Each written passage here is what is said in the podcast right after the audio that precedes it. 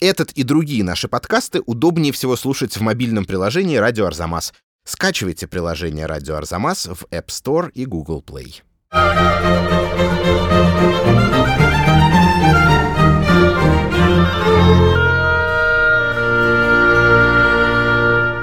Здравствуйте, меня зовут Лев Ганкин, и это новый выпуск подкаста о британской музыке. Напоминаю, что весь этот проект в приложении на сайте Арзамас мы делаем в рамках Года музыки в Великобритании и России вместе с отделом культуры и образования посольства Великобритании в Москве, а также при поддержке Британского совета. И на сей раз, после двух подряд подкастов о 20 веке, про Битлз и про Бриттона, мы снова предпринимаем путешествие во времени и отправляемся в далекое прошлое во времена королевы Елизаветы I Тюдор. Эту эпоху мы по касательной уже затрагивали, когда говорили с Екатериной Антоненко об истории британской хоровой традиции. Напомню, что этот разговор, как и все остальные серии нашего музыкального сериала, вы можете переслушать на сайте arzamas.academy, а также в iTunes и Яндекс Музыке. И, кстати, я бы начал с короткого флешбека и послушал бы для затравки отрывок сочинения, звучавшего в том подкасте. Это матет выдающегося английского композитора Томаса Таллиса «If You Love Me».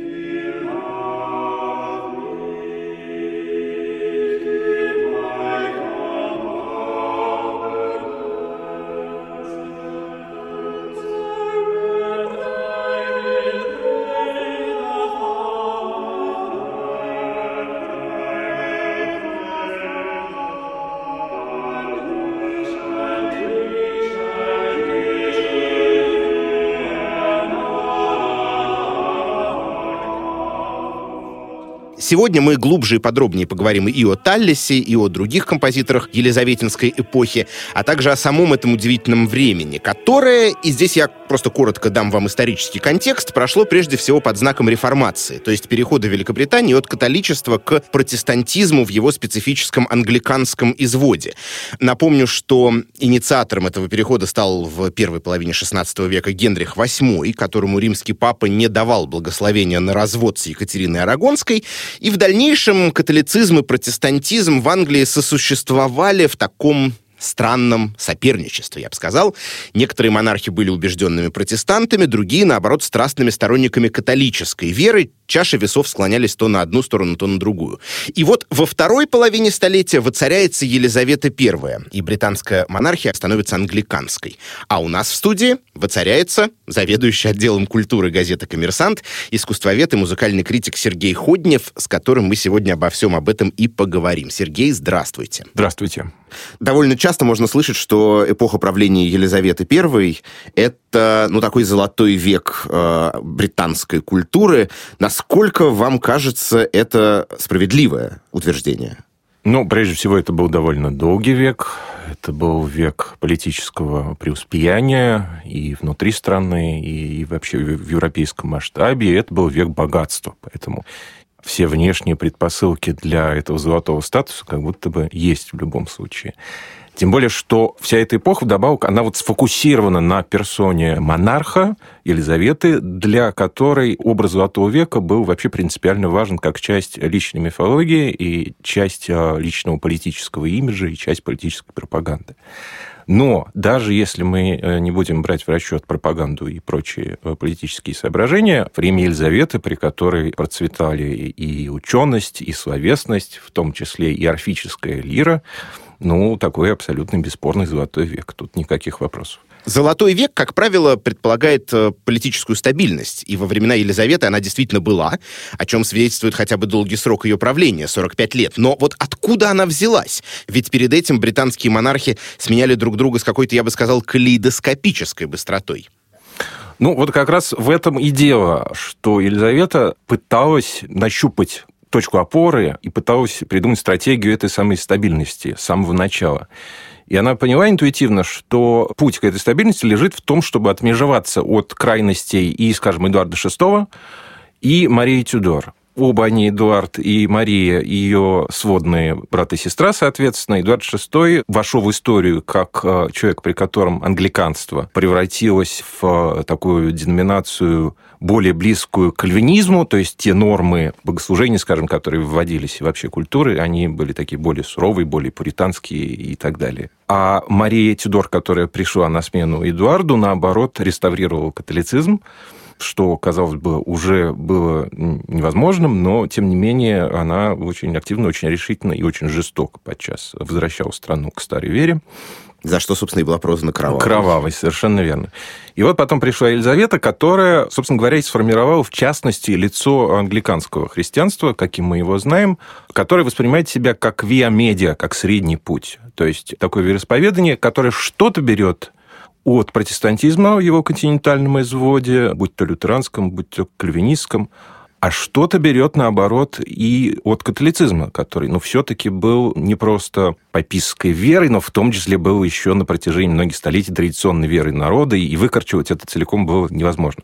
И вот на вот этом вот среднем пути Елизавета действительно смогла построить свою собственную стабильность, пускай и действуя иногда тоже довольно жесткими мерами, и найденная ей стабильность, найденное религиозное миротворение, оно очень важно оказалось в том числе и для культурного климата тоже, а значит и для Золотого века. Давайте теперь о музыке. Как на ней сказывались все эти политические потрясения? И вообще, какую роль она играла в жизни королевского двора в тюдоровские времена?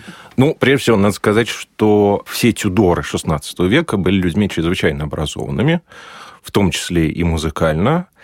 И это, наверное, ну, очень важно, в том числе для понимания места музыки в Англии того времени, начиная с того, что батюшка нашей героини Генрих VIII сам был не только любитель перов, охот прекрасного пола, но также поэт и музыкант.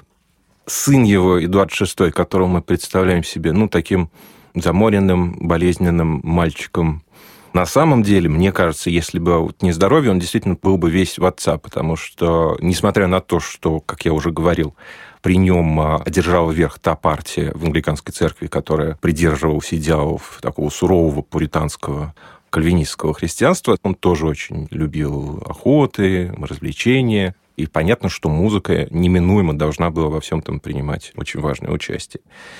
Что касается Марии, мы представляем себе ее время через мрачную дымку костров, на которых горят протестанты, и кажется, что вот к этой зловещей репрессивности все по большому счету и сводилось какое-то эмоциональное содержание ее правления.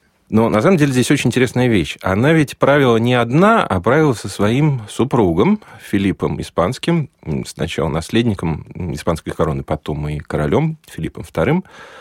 И он а, наносил визиты в Англию к своей супруге. Приезжал, естественно, не один, а вместе со своим двором. В состав этого двора входили изумительные музыканты этого времени. Украшения, соответственно, испанской и фламандской музыкальных школ.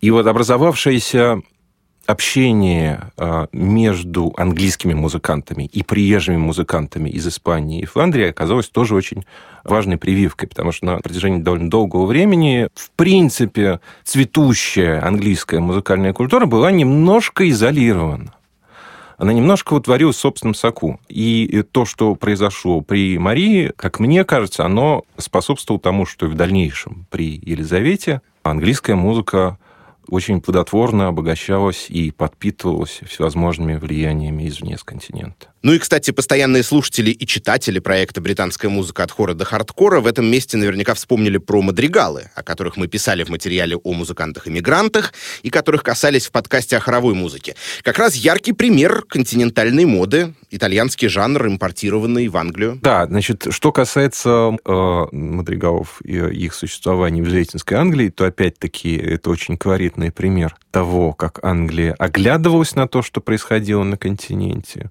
но действовала при этом по-своему, совершенно не стремилась обязательно во всем подражать и всему следовать рабски, а, в общем, имела какие-то свои резоны при этом.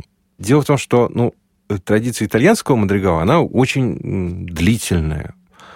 И в Италии это была, по большому счету, такая лабораторная область, в которой происходили постоянные эксперименты, происходил постоянный поиск. И, в общем, понятно, почему так происходило, да, потому что изначально тот же самый Мадригал, он ориентировался на полифонический язык, тот же самый язык, который был и принят и в церковной музыке. Но в церковной музыке экспериментировать было немножко сложнее, а вот в этом светском, как бы легком жанре было сподручнее. У англичан было не так.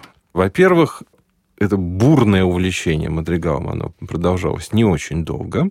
Это была одна из таких приходящих, но очень ярких мод.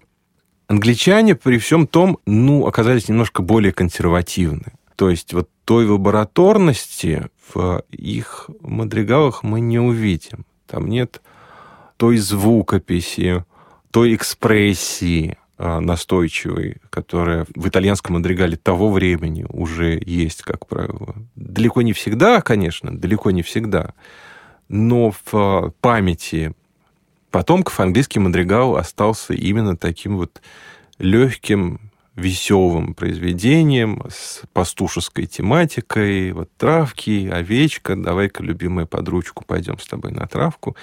И еще э, почти обязательным вот этим а, бессмысленным звукоповторением ля-ля-ля-ля-ля-ля-ля, фа-ля-ля-ля-ля-ля-ля-ля. Давайте тогда послушаем, наверное, самый хрестоматийный образчик и пример «Now is the month of Maying» Томаса Морли, крупнейшего как раз очень выразительного английского композитора-мадригалиста.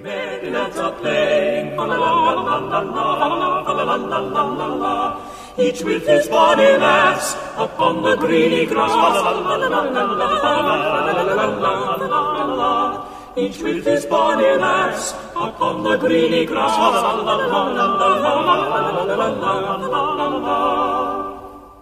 Хорошо, вернемся тогда к католикам и протестантам. Правильно ли я понимаю, что их взгляды на музыку довольно-таки заметно различались? Да, безусловно, отличались, но на самом деле, если, допустим, мы подумаем, что идея о том, что церковное пение должно быть простым, ясным, отчетливым, внятным, что не нужны нам всякие украшательства. Вот если мы подумаем, что это исключительно протестантская точка зрения, то на самом деле мы немножко введем себя в заблуждение, потому что на самом деле в середине XVI века и в католической среде, когда поднялась э, католическая реформа, когда католицизм решил, так сказать, сплотить ряды и попробовать избавиться от того, что, ну, действительно было нехорошо и неправильно – раздавались голоса в пользу того, что нам нужно с этой полифонической музыкой, слишком уж украшенной, слишком светской, как тогда казалось, нужно с ней что-то делать. А именно, скорее всего, ее ну, вывести из употребления полностью и вернуться к нашему старому доброму григорианскому пению. То есть, другими словами, к более раннему одноголосному стилю христианского церковного пения, в котором еще не было всех этих позже возникших полифонических финтифлюшек. Почему же в итоге этого возвращения не произошло? Ну, положение тогда спас по легенде Палестрина, Джованни Первоиджи Палестрина. Он смог писать музыку, безусловно, полифоническую, но при этом настолько ясную, настолько прозрачно устроенную и при этом настолько на взгляд отцов церкви, молитвенную, что они смилостивились и оставили таки полифоническую музыку в употреблении, а потом католическая церковная музыка в дальнейшем, как мы понимаем, к началу XVII века вообще закинула чепец на мельницу.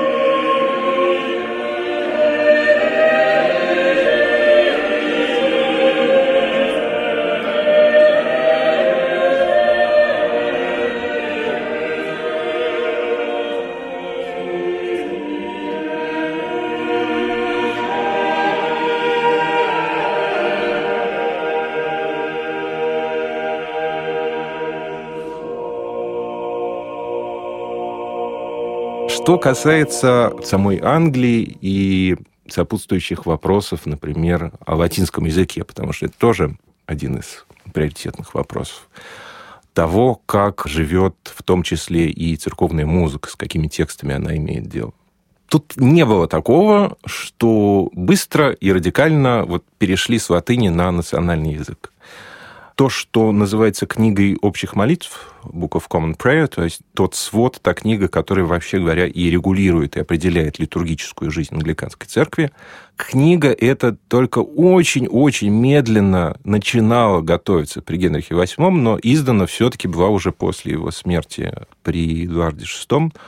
Там есть очень интересное примечание, что да, вот английский язык является обязательным, но если данная конкретная община заведомо понимает какой-то другой язык, то да, так и быть, может звучать церковная музыка на другом языке. И это, в частности, означало, что в каких-то общинах, понятное дело, не сельских, не просто народных, могла звучать и музыка на латыни. Но, понятное дело, не в виде основной структурообразующей и системной части богослужения, евхаристического или там вечерней или утренней, а скорее на правах ну, католического матета, условно говоря. Да? То есть произведение музыкальной пьесы, которое служит скорее для того, чтобы задать настроение и немного одухотворенным образом развлечь человека, нежели для того, чтобы сопровождать непосредственно что-то основное в богослужении. Правильно ли я понимаю, что фактически получается, что на протяжении XVI века английская вокальная музыка оставалась как бы билингвальной?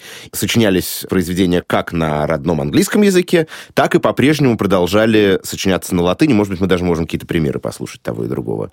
Ну, в принципе, да, совершенно верно. Другое дело, что пропорция совершенно однозначно выглядела эта пропорция, потому что церковная музыка на латинском языке, она все-таки была верхушечным явлением адресатом этой музыки были люди высокого положения, образованные, помнящие, может быть, еще старые дореформационные времена и знающие континентальную европейскую практику и, в общем, понимающие толк в искусности континентальных полифонистов в том числе.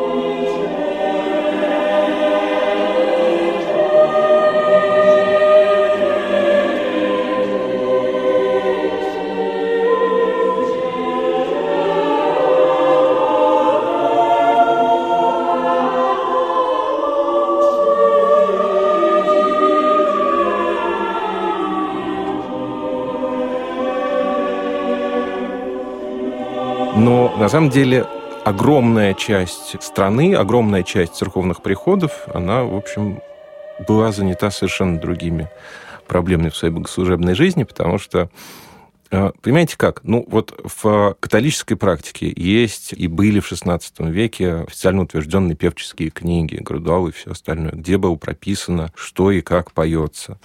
Даже в Мессале, то есть в той книге, по которой Патер служит э, мессу, есть нотированные фрагменты, то есть там предписано, что ключевые реплики, ключевые возгласы, литургические чтения должны исполняться речитативом на распев по нотам.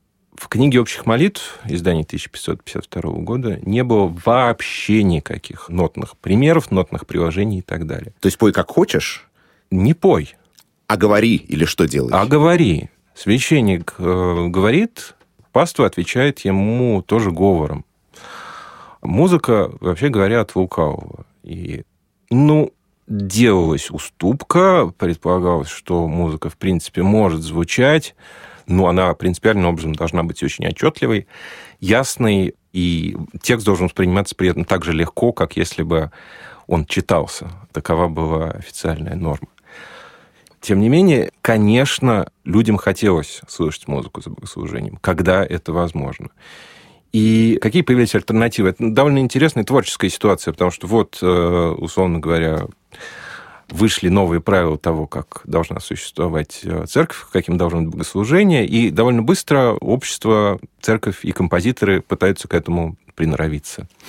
Пытались и достаточно успешно продолжать петь одноголосным образом на манер григорианского пения, но на английском языке, угу. естественно возникали такие простые гармонизации этого одноголосия. Ну, знаете, вот наподобие того, как у нас в православных церквах поют обиход, гармонизированный на четыре голоса, без особых затей.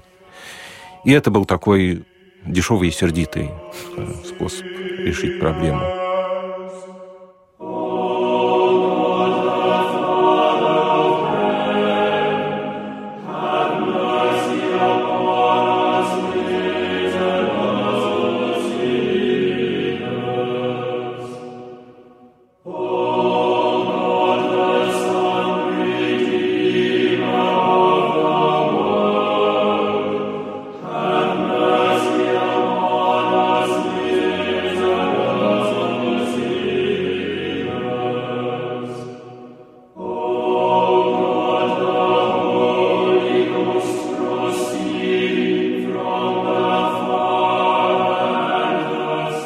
И был, наконец, вот тот самый верхушечный сегмент.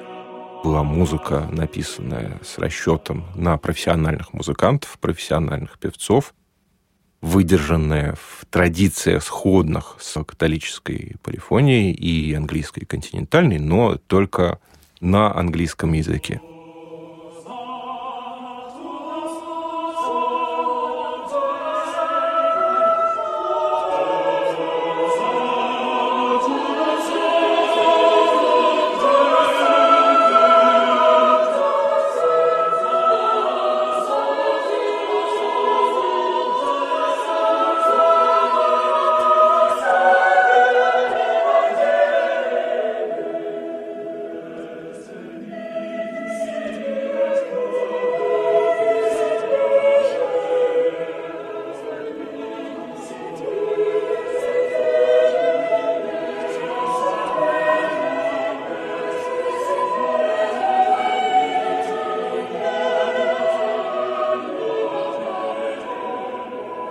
Я единственное хотел вот чего лучше уточнить вот этот верхушечный сегмент, о котором вы говорите, да. это, собственно, двор Елизаветы и еще там, не знаю, раз, два, три локации по стране, по Великобритании. Или же примерно в любом, допустим, крупном городе, в Большом соборе, соответственно, продолжали исполняться такие произведения.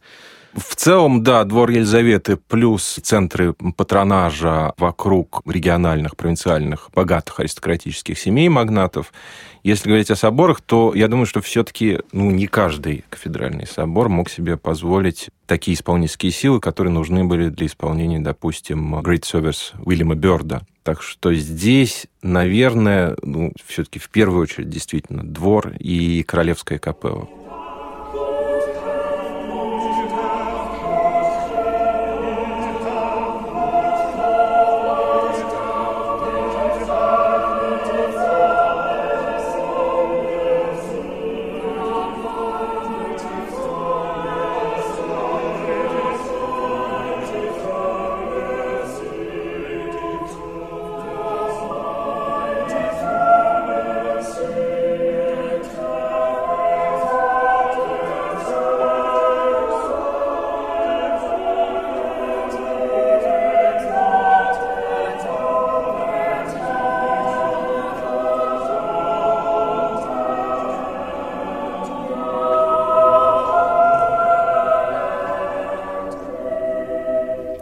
«Магнификат» из «Great Service» Уильяма Бёрда, и это значит, что мы добрались до одного из самых знаменитых композиторов Елизаветинской эпохи. Для меня было удивительно, когда я стал знакомиться с его биографией и творчеством, что он же оставался католиком до конца своих дней, при этом работая в протестантской стране при протестантском дворе. Да, Эндрю Карвуд, замечательный английский дирижер, музыкант, как-то даже сказал по поводу Бёрда, что его положение в Англии было сходно с положением и самоощущением Дмитрия Шостаковича в Советской России. Ну, конечно, это публицистика. Как было на самом деле с католиками в Елизаветинской Англии? Они действительно подвергались преследованиям, подвергались давлению, но не потому, что их воспринимали как еретиков. Это была, в общем, такая гражданская история. Суть была в том, что каждый добросовестный подданный Ее Величества должен был в обязательном порядке посещать э, богослужение в государственной церкви. Если ты хочешь сохранять статус, во-первых, верного подданного, а во-вторых, не хочешь платить штрафы, потому что в противном случае действительно налагались штрафы. Сначала не очень большие, потом очень большие, а потом в случае упорства это могло быть тюремное заключение. Кроме того, люди, которые собирались занять какую угодно должность, начиная с самых мелких и начиная, если я ничего не путаю, буквально с поступления в университеты, они должны были принести присягу в том, что они исповедуют королеву Елизавету главой церкви английской. И для католиков, понятное дело, это было тоже не очень, прямо скажем, желательно. Вот. И те, кто отказывался, они попадали в категорию так называемых рекузантов, то есть отказников, которым и доставались разнообразные репрессии. Но, с другой стороны, все эти кары, они, как показывает вот реальная практика, накладывались очень ну, многообразным образом, да, потому что ну, священников, если их отлавливали, их казнили. Но не всех. Миссионеров которые продолжали на чистом героизме пребывать в Англию, я имею в виду католических миссионеров, тоже отлавливали и тоже казнили на страх всем а, католическим подданным. Ну, тем не менее, все равно не всех.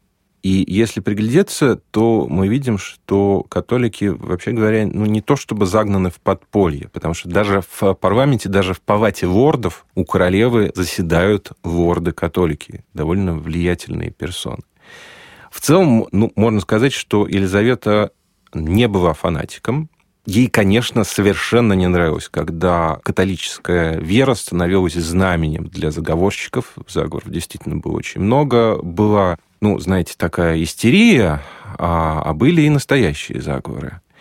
Ей совершенно не было симпатично то, что иностранные державы пытаются как-то манипулировать английскими католиками, подвигая их на всякие махинации – но при этом, если она осознавала, что человек верный, что он на своем месте, что он предан ей лично и, и предан стране, и она в этом была уверена, то она была склонна смотреть сквозь пальцы.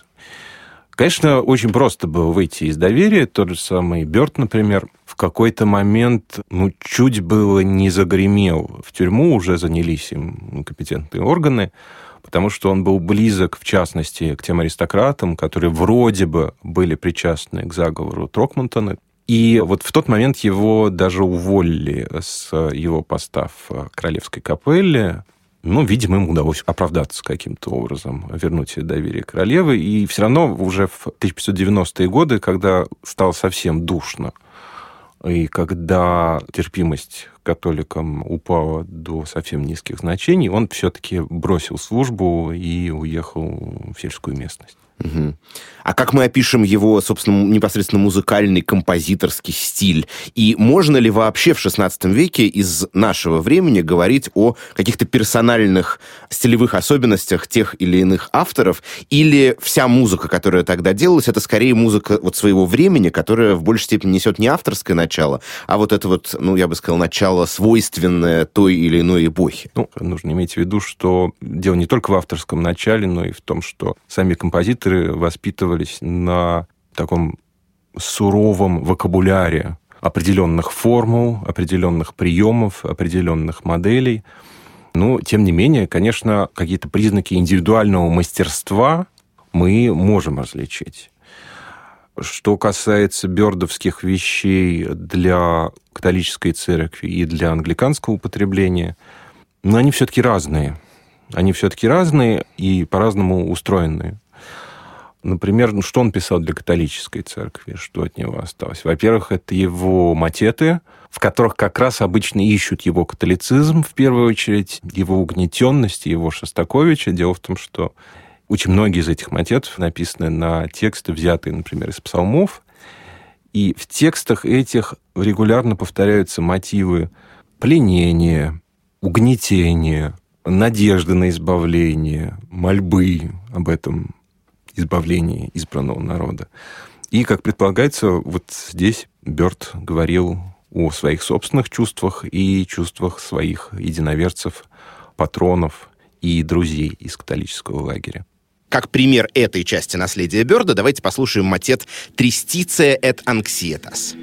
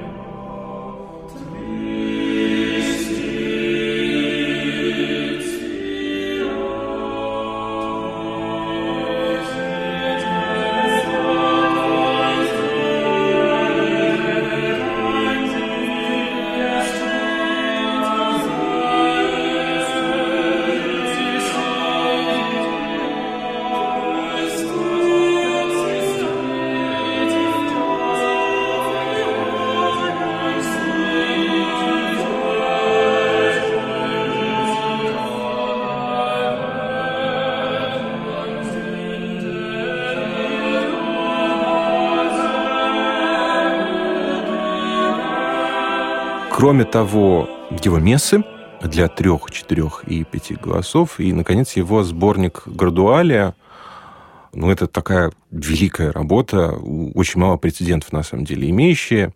Ну, смотрите, есть так называемые ординарии мессы. Это неизменные части, которые исполняются, условно говоря, на каждой праздничной или воскресной службе. Там, Кирия, Глория, Кредо и так далее. А есть э, песнопения, которые меняются от дня ко дню. Соответственно, их в годовом масштабе накапливается очень и очень много, потому что это там интроид, вступительный стих, да, э, градуал, оферторий и так далее, и так далее. И вот Бёрд, то, чего практически никто из э, его современников не делал, он создал цикл этих изменяемых песнопений, так называемого проприя, для мес всех главных праздников года для человека, композитора-католика, который живет не в условиях э, Рима или Испании, это, в общем, знаменательный подвиг.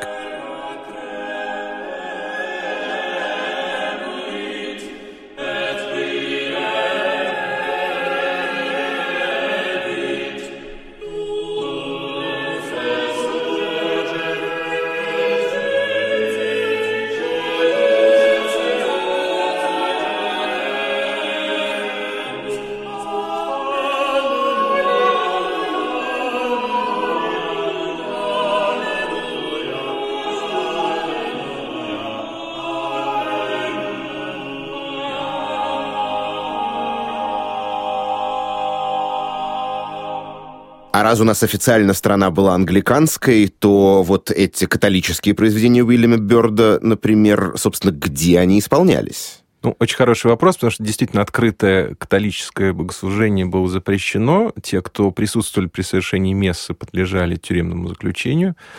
Но, тем не менее, пользуясь вот этой избирательностью елизаветинского отношения к католикам, и поблажками, которые ее правительство было в отдельных случаях склонно делать тем или иным знатным семьям, допустим, Многие из таких состоятельных, влиятельных католиков, прекрасно отдавая себе отчет в том, что они на самом деле идут на нешуточный риск, что они подвергают смертельной опасности и своих близких, и вообще всех, кто при этом присутствовал, они, тем не менее, в домашних условиях служили мессы, Происходило это, естественно, очень редко, потому что просто священников почти не осталось католических. Да? Те, кто были или присылались, они, как правило, мигрировали как раз по этой вот такой полуподпольной сети католических семейств, католических патронов. Действительно, это по-своему поразительный факт, то, что многие из них были настроены на то, чтобы не просто кое-как, да, вот шепотом отслужить свою мессу, нет, они хотели, чтобы это было полноценное богослужение, так, как они его представляли, каким оно должно быть. Англиканская музыка, она немного другая. Да? Есть более ранние его антемы, довольно сдержанные и довольно несложные. Есть так называемые стиховые антемы. Это вот, ну, как в англиканской практике возникло противопоставление так называемых полных антемов, то есть это антем, который исполняется сплошь хором. И есть стиховые антемы, очень популярная разновидность, где чередовались эпизоды, которые исполняются хором, угу. и которые исполняются солистом. Причем солистом в сопровождении органа, либо, если речь шла об исполнении антемы за пределами церкви, например, в каком-нибудь богатом доме, то в сопровождении виол слушая такую музыку, слушая такие стиховые антемы бёрдовские, тут даже не различая языка, легко понять, что эта музыка на самом деле англиканская, просто потому, что устройство ее уж очень специфическое. Вот пример стихового антема «Christ Rising» Бёрда в исполнении хора Queen's College в Оксфорде.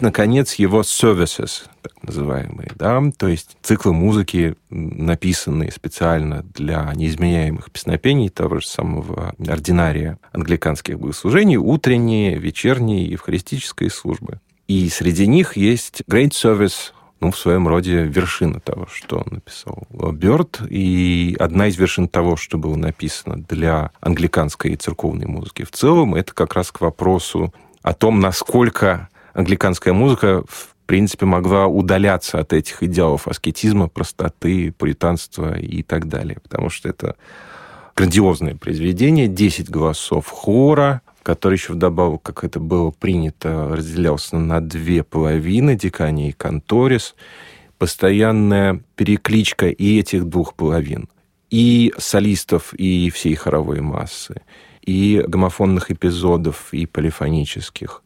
То есть многоголосых и одноголосых. Да, да. В общем, это крайне эффектная музыка, плюс, видимо, дублировалась она органом, а, возможно, даже еще и духовыми корнетами и сагботами. Ну, то есть пуритане и люди строгих протестантских нравов, конечно, могли иметь обоснованные сомнения в том, насколько эта музыка на самом деле соответствует высоким и одухотворенным идеалам. Да, насколько она благочестива. Да, и, и, а при этом католической музыке того же самого Берда такая грандиозность, такая помпезность тоже не снилась.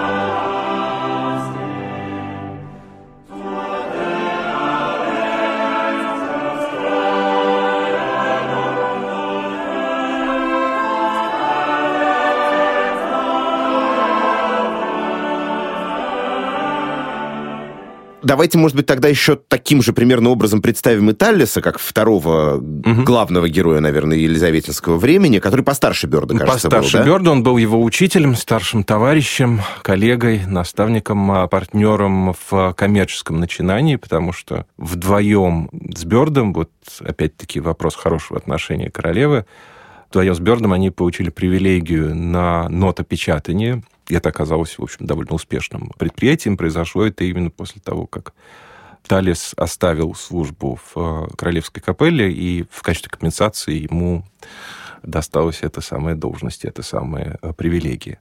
На самом деле, предположительно, он тоже был католик.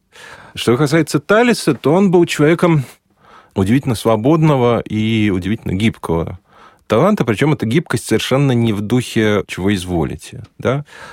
То есть ну да, он писал при сменявших друг друга монархах с их сменяющимися религиозными вкусами. Он еще при Генрихе начинал, наверное, Да, начинал при Генрихе. Писал антемы при Эдуарде VI и при Елизавете. И антемы эти формально, ну, в общем, отвечают этим реформаторским идеалам, потому что это ясная, тяготеющая гомофонности как раз к господству одного голоса. Музыка, но при этом она очень далека от упрощенчества, угу. от какого-то бубнежа, от э, какой-то такой простенькой поверхностной сентиментальности. Да, если мы послушаем, допустим, его антем «Here's a Voice and Prayer», то мы поймем, что это как будто бы простая, но при этом очень глубокая, очень сосредоточенная музыка, в смысле чувства сакральности, в смысле глубины и религиозного чувства и в смысле содержательности музыкальных идей –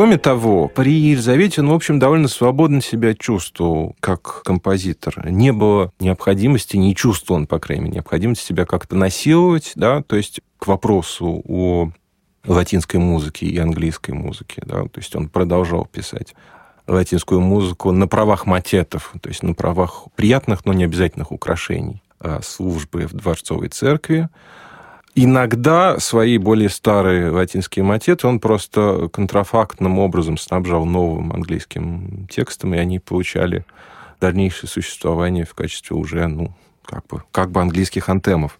Тем не менее, он все-таки был в сравнении с Бёрдом, пожалуй, он был сдержанней, созерцательнее, ну, и по гармоническому языку все-таки, конечно, был ближе к предшествующей традиции строгого письма. Хорошо, про церковную музыку мы таким образом многое сказали, а что со светской музыкой елизаветинских времен? Наверняка ведь это не только мадригалы, а также мне еще логика подсказывает, что кроме вокальной музыки должна была существовать еще и инструментальная. Да, совершенно верно. Но на самом деле грань бытования вокальной музыки, инструментальной музыки, церковной музыки и светской музыки – она была не всегда такой очевидной, как нам кажется, потому что очень много из полифонической церковной музыки, латинской, английской в данном случае это уже не важно, она могла получить существование в какой-то приватной домашней практике, когда ее исполняли, допустим, на клавишных инструментах вроде того же самого Вирджинала, на лютне, или ее могли исполнять на консорте виол. В общем, это такое английское явление, на мой взгляд, очень трогательное, потому что речь идет не о том, что вот профессиональные музыканты объединялись в ансамбле и играли на этих самых виоловых, от сопрановой до басовой. Эти самые комплекты виол, они были, ну, такой практически непременной принадлежностью любого богатого состоятельного дома.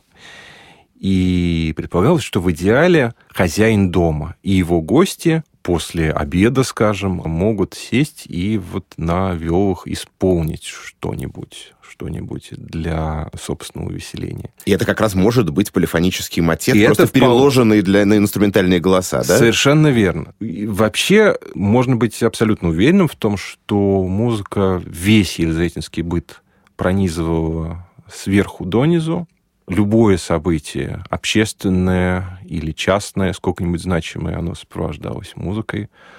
Тут аристократия совершенно не была, допустим, в каком-то привилегированном положении, потому что и средний класс в Елизаветинское время тоже стремится к, к образованности. А музыкальное воспитание – это была часть хорошей, настоящей образованности того времени.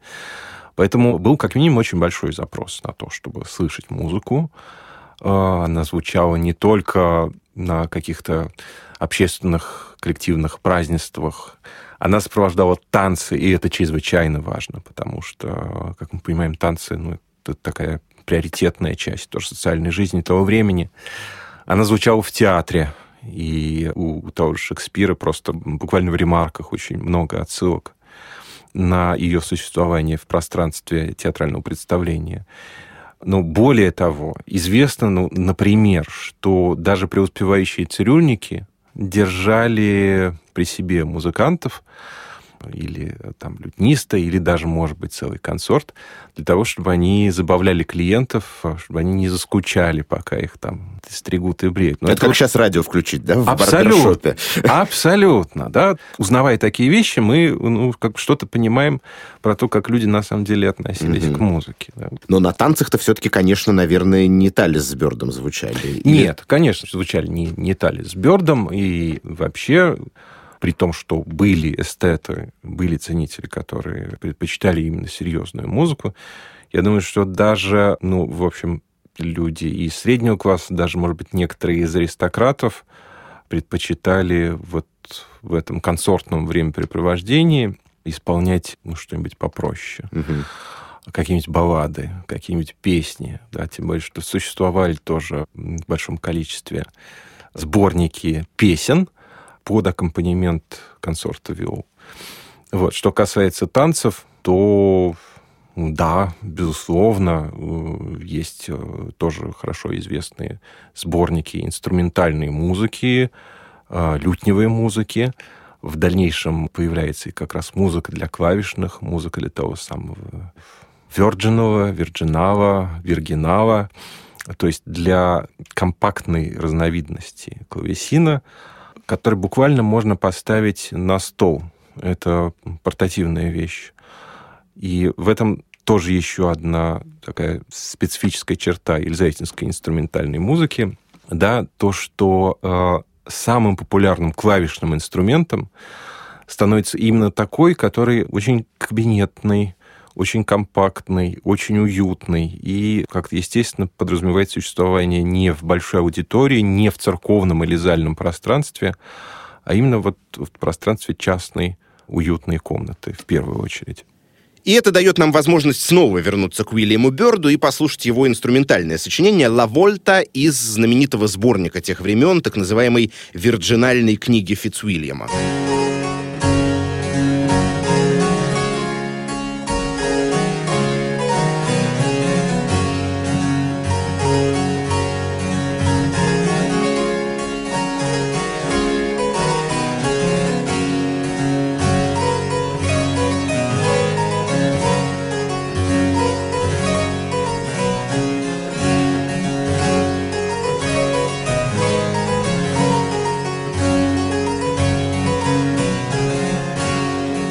ж, с Бёрдом мы разобрались, с Таллисом разобрались, но я вспоминаю еще одно имя, мимо которого нельзя пройти в разговоре о композиторах э, Елизаветинского времени, это Джон Доуленд. Это абсолютно колоссальная фигура, и при словах «Елизаветинская музыка» как раз в голове возникает именно музыка Джона Доуленда, а не Таллиса, и не Бёрда, не Орландо Гиббонса и так далее. Причем, в отличие от Таллиса и Бёрда, Доуленд знаменит прежде всего как раз не церковной музыкой. Я слышал у него много лютневой музыки, ну, песен песен для голоса в сопровождении лютни, так называемых airs, арий, но, правда, по-английски это пишется в архаичной орфографии с буквой Y в корне. Ну вот, например, образец сочинения под названием «Can she excuse my wrongs» на стихи, на секундочку, графа Эссекса.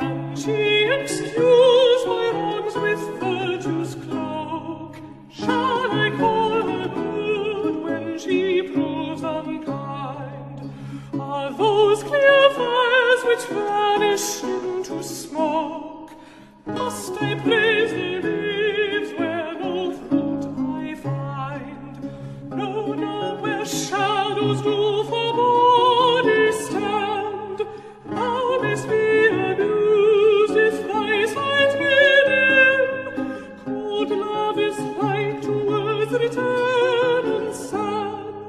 Что стоит сказать о Доуленде? Он родился еще при Елизавете и очень много путешествовал на самом деле.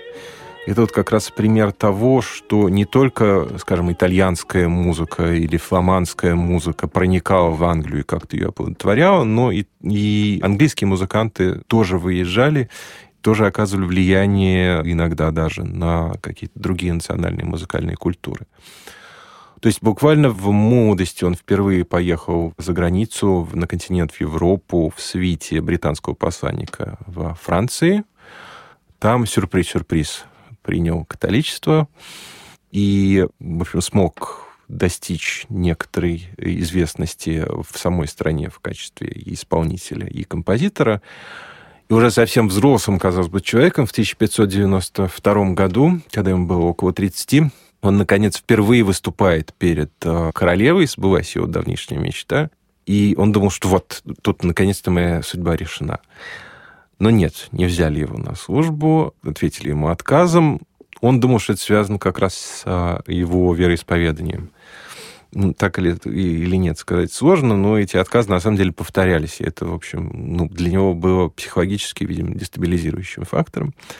Хотя он довольно успешно искал счастье за границей. Он работал в Германии, несколько лет работал при дворе датского короля Кристиана IV, и, в общем, был окружен большим почетом, но продолжалось это не очень долго, судя по всему, из-за сложного характера самого Доуленда. И вынужден был как-то так странствовать между Англией и Данией. В конце концов, э, многие из своих поздних лет он провел, на самом деле, в очень грустном состоянии, потому что известность была. Он выпустил две книги, собственно, два сборника клютневых песен, которые его прославили. Но как-то вот финансового успеха не было. И только в 1612 году, наконец, Яков I таки взял его на службу в качестве придворного лютниста. Доуленд э, для нас интересен ну, не только тем, что он решительным образом сдвинул с устоявшегося места представление об этих песнях под аккомпанемент лютни. Мы понимаем, что они существовали раньше. Более того, ну, какой-нибудь мадригал, допустим, тот же самый, или даже какое-нибудь церковное полифоническое произведение можно запросто исполнить одним голосом, сопровождая этот голос игрой на лютне остальных голосов. И так очень часто происходило. И даже тот же самый Доулин как раз в первой книге своих песен, своих airs, он действует примерно тем же самым образом. То есть его песни, они написаны на четыре голоса. Угу. И их можно либо спеть на четыре голоса, либо, как это чаще всего и происходит, а, спеть одним голосом как раз под аккомпанемент лютни. Можно заменить лютню виолами и так далее, и так далее. То есть здесь вариативности довольно много, но вариативность это она, ну, как бы это сказать, она немножко ретроградная в смысле дальнейшего прогресса музыки. Вот уже во второй книге у него все совершенно по-другому.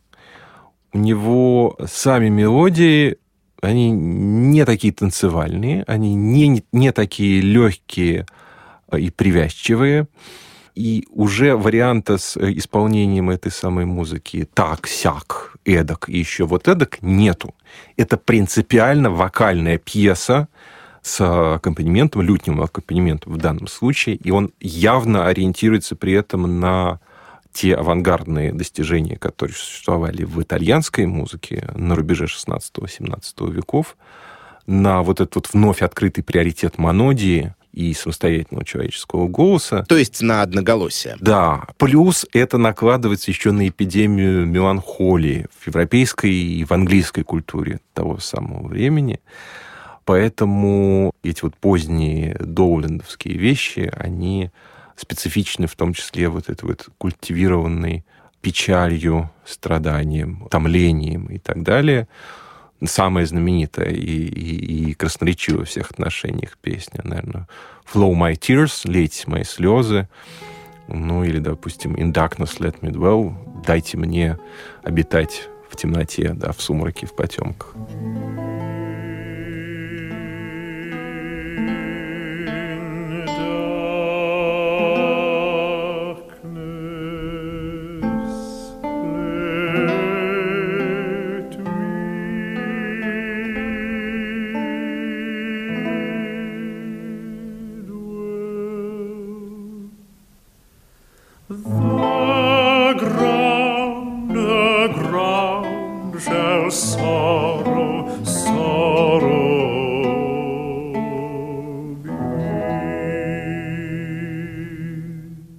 Кстати, упомяну, что в прослушанном только что отрывке «In Darkness Let Me Dwell» Доуленда поет не кто-нибудь, а наш старый знакомый Питер Пирс, чей голос мы много слышали в подкасте о Бенджамине Бриттоне. Но это так, лирическое отступление. Продолжайте, пожалуйста.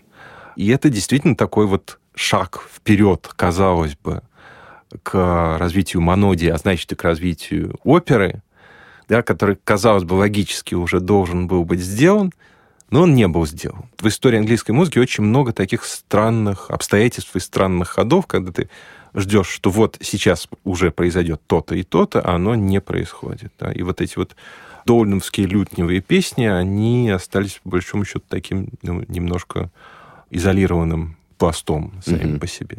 Я как раз хотел спросить, это вообще было, было популярное искусство, или это такое вот нечто такое рафинированное и э, вот в собственном соку варящееся? Или же, в общем, по всей стране распространялись в нотах, предположим, те же самые доулендовские песни, и там любой человек, э, сносно умеющий играть на лютне, вечерком мог их, например, для членов своей семьи или для друзей исполнить? Конечно, да, распространялось, распространялось очень широко, как раз помимо рукописных сборников, получают хождение и сборники печатные, так что в, ну, в, по крайней мере, адресации к широким слоям населения мы можем быть совершенно уверены.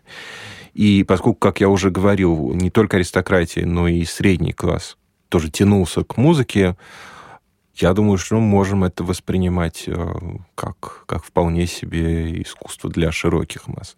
Тем более, что, да, у Доуленда есть э, изысканные вещи, рассчитанные на такое квалифицированное слушание, но есть и вот такие пьесы танцевального характера, которые с одной стороны, и восходит-то вполне возможно к такому народному, простому мелсу, и дальнейшее существование тоже получают в самых широких слоях, там, в качестве музыки таверн, например, и так далее.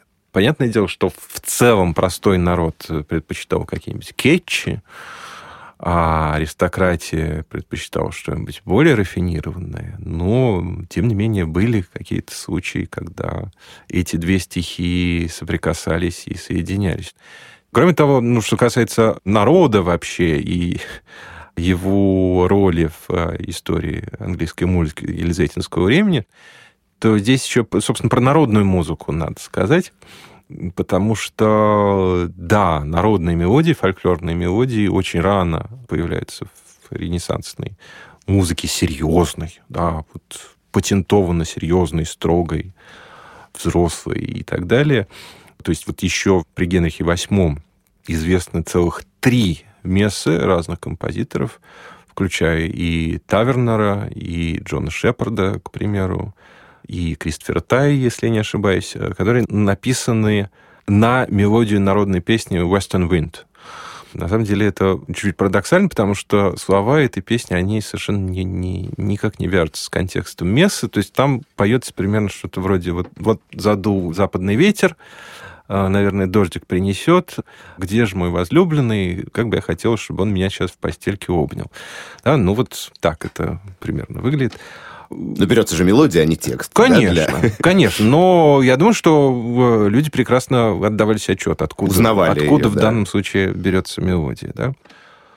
И у очень многих, и дальнейших тоже, инструментальных пьес и фантазий тоже есть фольклорные корни, потому что использовались народные мелодии, пусть они получали какую-то такую ученую, изысканную обработку и переработку.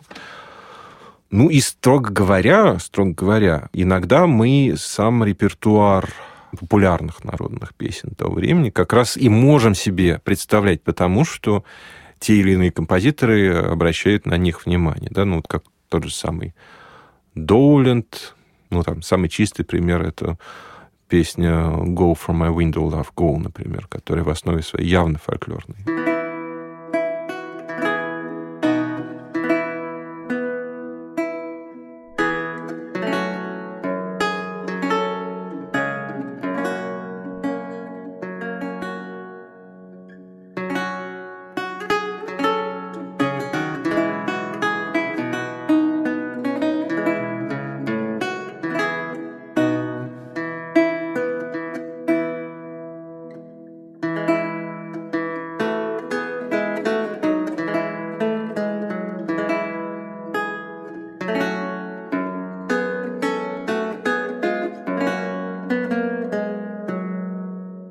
И аристократия прекрасно знала эти народные Ну, условно, песни. я а, думаю, да. А в народе, наоборот, знали, кто такой Доуленд или кто такой Бёрд. Подозреваю, что да. Мгм, мгм. Но тем временем, раз мы о Доуленде говорили, я тут понимаю, что непосредственно Елизаветинская эта эпоха у нас как бы и закончилась, потому что расцвет Доуленда это уже как бы пост-Елизаветинское Вы время. понимаете, но тут, конечно, все диалектично, потому что ну, очень многое из того, что при э, Елизавете происходило, оно было подготовлено. То есть тут не было такого, что была какая-то гиль, потом пришла Елизавета, воцарился Золотой век. И тут а, он кончился, да? Да, потом она умерла, и он сразу кончился. Потому что, ну, возьмите Шекспира, допустим. Конечно, это вот ну, такая главная звезда Елизаветинского небосклона, абсолютно точно. Но «Король Лир» написан уже при короле Якове. То есть э, здесь была такая поступательность и преемственность. Вот таким образом как-то эта музыка развивалась, развивалась, развивалась. И я думаю, что и в 17 веке она тоже бы органическим образом как-то развивалась бы и цвела. Ну, там, может, были разные политические обстоятельства. А слушали ли в ту эпоху вообще как бы музыку прошлого? Вот, допустим, закончился Елизаветинский период, там умер Так. Томас Таллис, прошло 50 лет. Его знают, помнят или нет? Да, безусловно. Безусловно. В том, что касается церковной музыки, тут можно руку дать на отсечение. И Талис, и тот же самый Бёрд, они оставались на слуху с очень большой оговоркой, очень большой и очень важной. Мы говорим при этом исключительно об англиканской и даже уже, я бы сказал, англоязычной церковной музыки, и того, и другого. То, что касается, допустим, католического наследия того же Бёрда, оно на протяжении очень долгого времени, в общем, находилось в пренебрежении и даже воспринималось так с некоторой опаской. В XVII веке, как раз при Якове Первом, когда был пороховой заговор, когда все-таки была очередная волна этой антикатолической истерии, э, вот это вот все лучше было не трогать на всякий случай. Ну и в 18-19 веке эта музыка продолжала звучать. Это была часть стабильного репертуара хоров угу. в англиканских соборах. И, э, ну, как-то так вот подразумевалось, естественно, что это наша приоритетная часть музыкального наследия.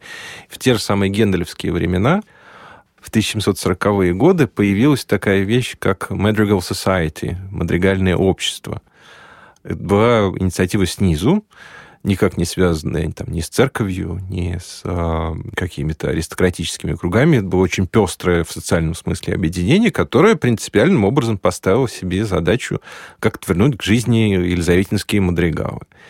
И вот собирались эти люди и регулярно исполняли и вот английские мадригалы, иногда даже итальянские мадригалы.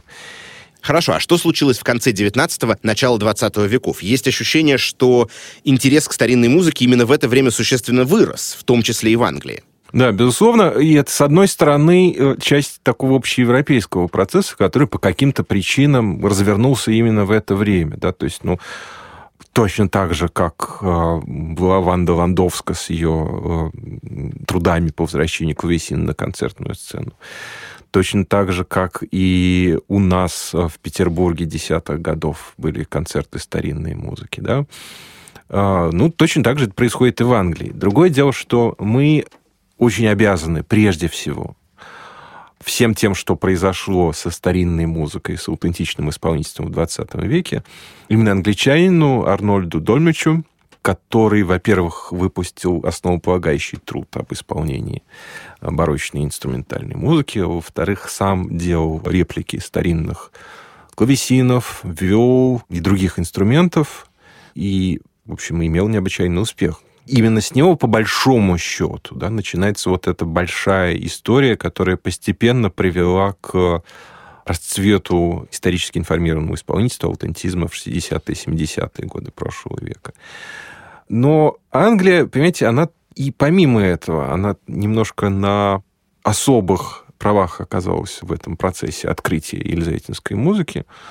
Естественным образом, когда возрождался интерес к музыке Ренессанса, к музыке барокко, то обращались первым делом к каким-то верхушечным фигурам, ну, там, к Баху, например, да, но при этом в каждой стране попутно возникал интерес. А у нас что было? Вот тогда-то, тогда-то. Ведь наверняка же было что-то интересное.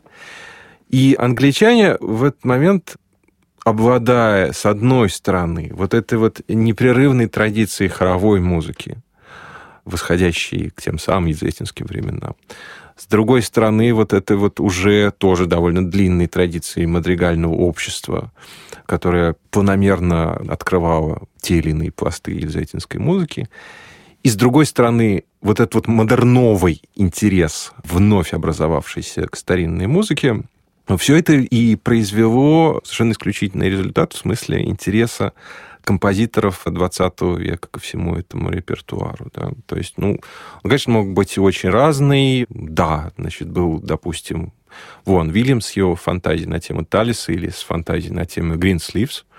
Анонимный, но очень популярный тоже песни, не совсем понятно, то ли народного, то ли не совсем народного происхождения.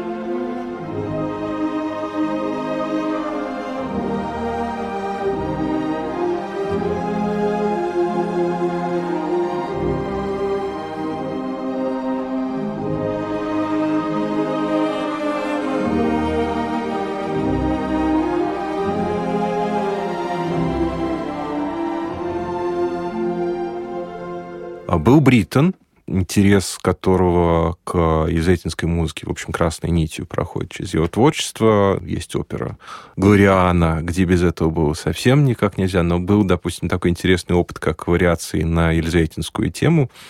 Это коллективное сочинение, задуманное, собственно говоря, инициированное Бриттоном, но вот вариации, отдельные вариации писали другие композиторы его времени. Ну, например, Майкл Типпет, тоже такая очень важная фигура для английской музыки, который в действительности был ну, знатоком, ценителем, в том числе и израильского наследия. Вот э, дивертисмент Майкла Типпета на тему Salinger's Round, которая представляла собой ирландскую танцевальную мелодию, переложенную Уильямом Бёрдом для исполнения на клавишных инструментах.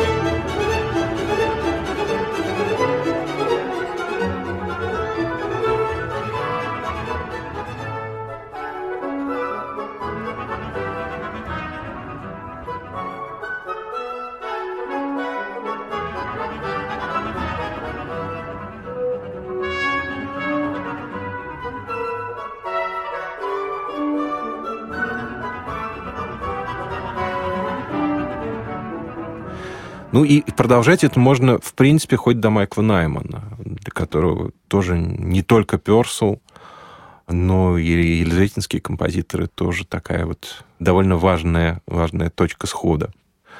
Мне кажется, самое важное в том, что в 20 веке эта елизаветинская музыка воспринималась не как такая милая старинная архаическая экзотика, а как корневая часть э, национального музыкального репертуара. Да? То есть вот если смотреть ретроспективно, то что там получалось по мере углубления?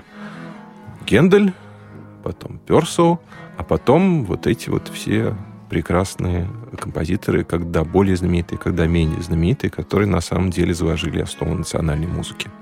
Спасибо большое. С нами был Сергей Ходнев. Это был подкаст «Британская музыка от хора до хардкора». Спасибо, Сергей. Спасибо большое. Всего доброго. А я скажу напоследок, что над этим выпуском также работали редактор Анна Шур, выпускающий редактор Дмитрий Перевозчиков, звукорежиссер Юлия Глухова. Мы благодарим студию Resonant Arts, а также Ивана Воловика за расшифровку и Веру Едемскую за факт-чек. В качестве музыкальной заставки использован фрагмент оратории «Соломон» Георга Фридриха Генделя «Прибытие царицы Савской» в исполнении камерного оркестра «Адвента». Наш следующий выпуск будет посвящен британской авангардной музыке 20 века, академической, популярной и электронной. Не забывайте следить за нашим сайтом, на котором мы публикуем материалы, дополняющие и расширяющие темы подкастов.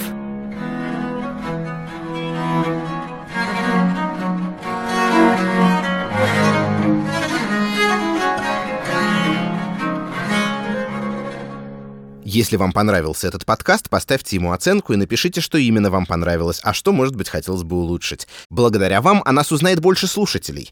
От хора до хардкора и другие наши подкасты удобнее всего слушать в мобильном приложении «Радио Арзамас». Установив его и оформив подписку, вы получите доступ ко всем подкастам, курсам и другим аудиоматериалам Арзамаса, в том числе тем, которых вы не найдете больше нигде. Скачивайте приложение «Радио Арзамас» в App Store и Google Play.